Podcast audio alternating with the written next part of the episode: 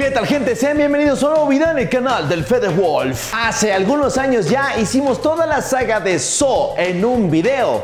Fueron como 7, 8 películas en un solo videito que te dejamos en la parte de la descripción. Pero el universo continúa con una nueva película llamada Espiral. Sí, escuchaste bien. No tiene que ver con John Kramer, pero sí está dentro del universo. Y hoy te vamos a contar su historia en un video. Por favor, hermanito, púchale play. Hace muchos años, un asesino en serie llamado John Kramer, mejor conocido como Jigsaw, secuestraba a mucha gente para ponerlos a prueba en juegos macabros. Su intención era que valoraran su vida, pues creía que ponerlos al borde de la muerte era la terapia perfecta. Uy, qué miedo. Sí, sí, sí, qué miedo. Mucha gente murió en trampas bien diabólicas y después de tres películas, John Kramer se murió, pero su legado siguió vivo con sus aprendices, que estiraron la historia tanto que lograron llegar como a ocho películas. Oh, pero este no es el final de este universo, porque John Kramer inspiró a que un tipo suelto por ahí usara los mismos métodos para atraer a un pobre policía que terminó atado a una trampa en medio de unas vías del tren. Aquí lo recibo un mensaje grabado donde alguien con una máscara de puerco le indica que la única manera de salvarse será dejarse caer. Lo malo es que con el peso su lengua quedará arrancada. El policía intenta salvarse, pero al final se murió, porque esta historia necesita sangre y ni modo que nadie se muera. ¿Quién será ahora el asesino? ¿Cuáles son sus motivos? Así inicia esta historia, métele la intro. Espiral. Ahora conocemos al oficial de policía, Ezekiel Banks, o el S para los compas, que se le ha pasado recibiendo regaños por su jefa, Angie Garza, porque a este tipo le gusta trabajar solo, ya que básicamente odia a los demás policías. Y es que te adelanto la historia, estos policías son bien mañosos. Uno de ellos, llamado Peter Dunleavy, mató a un inocente que iba a testificar en contra de un policía corrupto, y Ezequiel, al darse cuenta, decidió delatarlo. El viejo policía fue despedido y lo metieron a la cárcel, pero desde entonces los demás colegas tacharon al Ezequiel de soplón y lo odian. Pinche sistema corrupto, ¿sí o no? ¡Pinche gobierno! Angie, harta de que este tipo quiere estar solo, lo obliga a que desde el día de hoy tenga un compañero. Por eso le asigna a un novato que acaba de llegar llamado William Shank, que está muy emocionado por chambear al lado del Ezequiel. Porque fíjate que te cuento que su padre Marcus es toda una leyenda entre oficiales. Your dad's the reason for all of this. Ambos son asignados a investigar el caso del policía muerto, que en un inicio piensan que era un vagabundo que nomás fue atropellado por el tren, pero al inspeccionar los restos se dan cuenta de que era uno de sus colegas. Al parecer, el difunto era muy amigo del Ezequiel, que le pide a su patrona que no lo saque del caso. Ella le dice que no, él le insiste, ella le vuelve a decir que no, y así y así, hasta que por fin dice que sí. Lo malo es que aquí nos damos cuenta de que a este pobre hombre nadie le hace caso. Miren cómo está tratando de explicarles el caso a todos, y este cabrón anda hablando por teléfono, este nomás se ríe y así y así. Pinches policías hediondos, pónganse a chambear.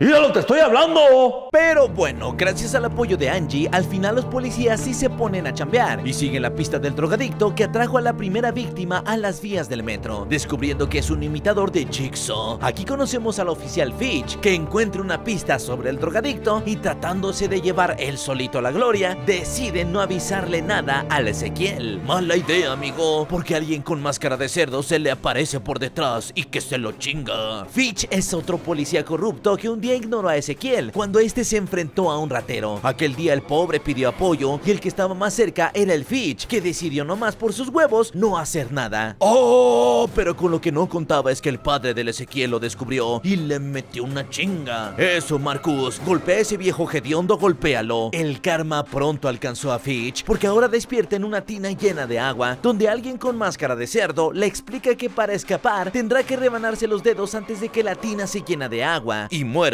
electrocutado. El pobre Fitch logra quitarse unos cuantos de sus deditos, pero al final también se murió. Pero bueno, pues ya ni modo. Los policías andan cagados de miedo porque está claro que el asesino la trae contra ellos. Así que todos comienzan a sospechar del Ezequiel porque es el único que tiene un problema con los policías. Oh, pero las cosas se van a complicar todavía más porque al menos el Ezequiel se sentía acompañado por William, que era el único que creía en él y lo veía como un buen policía. Pero nuestro héroe ahora ya se quedó solo porque llega a la comisaría una carta dirigida específicamente a él, donde encuentra un pedazo de piel y una dirección, descubriendo el cuerpo sin vida del pobrecito William. Un minuto de silencio por el buen William. Voy a poner una rolita a su nombre con el permiso de todos ustedes. Eh, un minuto de silencio, por favor.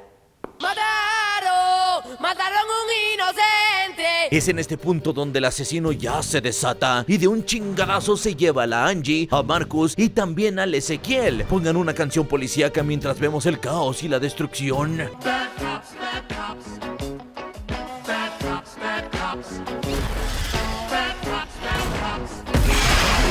Angie se muere y por un tiempo Ezequiel no supo nada de su padre hasta que al final también fue capturado por el Jigsaw, que no era Jigsaw, y despertó esposado con una sierra a su alcance, como en la de Saw 1 y en la Saw 3. William logra liberarse y algunos pasos más adelante se encuentra con nada más y nada menos que con Peter Dunleavy, aquel policía corrupto que mató al testigo y el mismo que Ezequiel delató. La marioneta cerdo les explica que este es un juego donde tendrán que encontrar una llave, pero tienen límite de tiempo porque al mismo tiempo una máquina comenzará a escupir vidrio y Peter se va a morir. Busco que busco, me protejo que me protejo, vuelvo a buscar, me escondo que me escondo, me agacho que me agacho.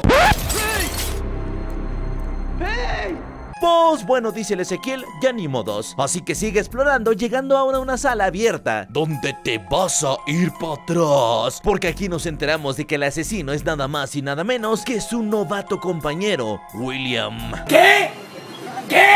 Así es, perros. Fíjate que te cuento que resulta que William era hijo de aquel testigo que terminó muerto por intentar testificar en contra de un policía corrupto. En aquel instante, William estaba escondido en un closet y Ezequiel lo protegió. Por eso ahora de adulto e inspirado por Jigsaw, William se infiltró en la policía y se dedicó a tasajear policías pendejos. ¿Pero que no William estaba muerto, te estarás preguntando? Pues no, aquel cuerpo que Ezequiel encontró era de alguien más. Nuestro héroe ya se disponía a llevarse preso a este cabrón. Pero con lo que no contaba es que este tipo tiene un as bajo la manga, porque tiene secuestrado también a su padre, el Marcus. ¡No manches, Nick Fury! ¡Sálvenlo! ¡Oh, señor, ese es otro! ¿No, ¿no es?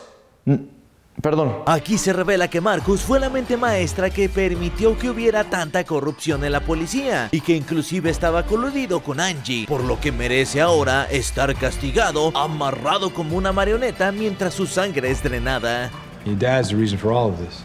William le propone a Ezequiel que se una a su causa para acabar con toda la corrupción en la ciudad, pero antes le pone una última prueba. Le da una pistola con una sola bala, con la que podrá darle a este circulito, lo que liberará a su padre. O puede también matar a William y detener los asesinatos, pero su padre se va a morir desangrado. Me enojo que me enojo, decido que decido. Nuestro héroe al final decide usar la bala para darle al circulito, con lo que su padre está salvado. ¡Oh! Pero todo esto era una trampa, una trampa maldita, porque al mismo tiempo llega el mismísimo SWAT, que al abrir la puerta detonan un mecanismo que levanta a Marcus y lo obliga a levantar también las manos, para que la policía piense que está a punto de atacar. Cagados de miedo, los oficiales disparan que disparan, y así el Nick Fury se muere. Ezequiel grita todo desconsolado, y solo le queda ver a William escapando por un elevador, mientras le pide que se calle con un gesto de la mano, imitando a Ezequiel el día que él lo salvó cuando era niño. Así se acaba esta historia, qué tristeza, híjole, qué coraje, meta los créditos.